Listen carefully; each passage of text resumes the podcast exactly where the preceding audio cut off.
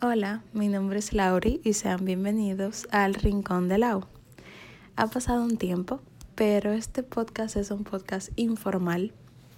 Sé que siempre digo eso, pero este es diferente porque solamente les voy a leer algo que escribí anoche en la madrugada. Y sí, espero les guste y les prometo que el próximo podcast sí va a tener calidad de el rincón del agua. O sea, sí va a ser una charla entre tú y yo. Pero por ahora les voy a leer esto y espero les guste y también espero que hayan tenido un bonito inicio de año. Hoy hablaremos del amor. Al escuchar la palabra amor, ¿qué es lo primero que llega a tu mente? Puede ser la palabra dolor, una persona, una mascota o cualquier cosa que realmente ames. Relacionamos el amor con esas mariposas que no nos dejan vivir ni pensar coherentemente. Relacionamos el amor a enamorarse y que mágicamente se ha correspondido, pero ¿y si no es así? ¿Qué pasaría?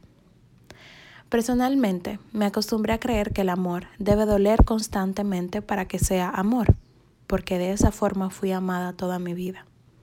Que si no sientes mariposas es porque ya no estás enamorado lo suficiente que si no se complica el camino es porque todo es demasiado lindo para ser verdad y que probablemente termine en catástrofe.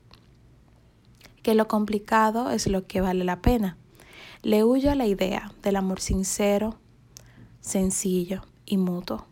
Objetivamente porque nunca había encontrado uno, porque nadie nunca me había intentado amar de esa forma. Ahora tratemos de darle un significado imparcial al amor o cómo debería ser el mismo. El amor es ese deseo al silencio cuando estás con una persona, a esos espacios en blanco cuando te sientes completamente cómodo. El amor es sano, sincero y mutuo.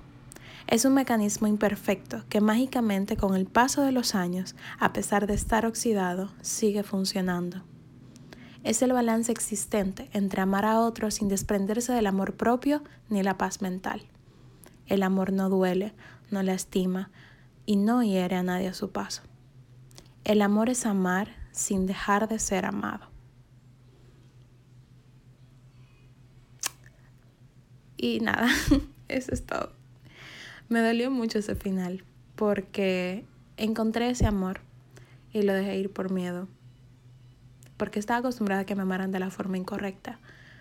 Pero ojalá que esta persona esté escuchando este podcast y me perdone algún día o decida volver a intentarlo. Y ojalá que ustedes también encuentren ese amor sincero, mutuo y bonito. Porque específicamente el amor es amar sin dejar de ser amado. Y no necesariamente tienes que sentir mariposas todo el tiempo para creer que es amor, porque el silencio también es parte del amor. Solamente que me di cuenta muy tarde de eso. Bueno, espero que ya no sea tarde. Em, tengan un lindo resto del día y nos vemos en el próximo Rincón de Lau. Los quiero.